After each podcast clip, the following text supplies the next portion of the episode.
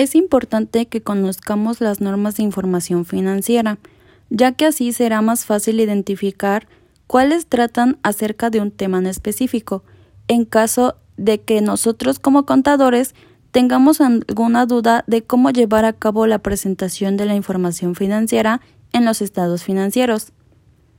Bueno, es así como concluyo el tema.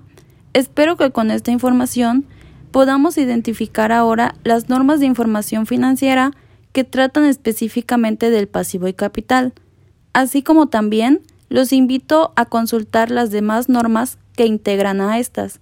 Muchas gracias.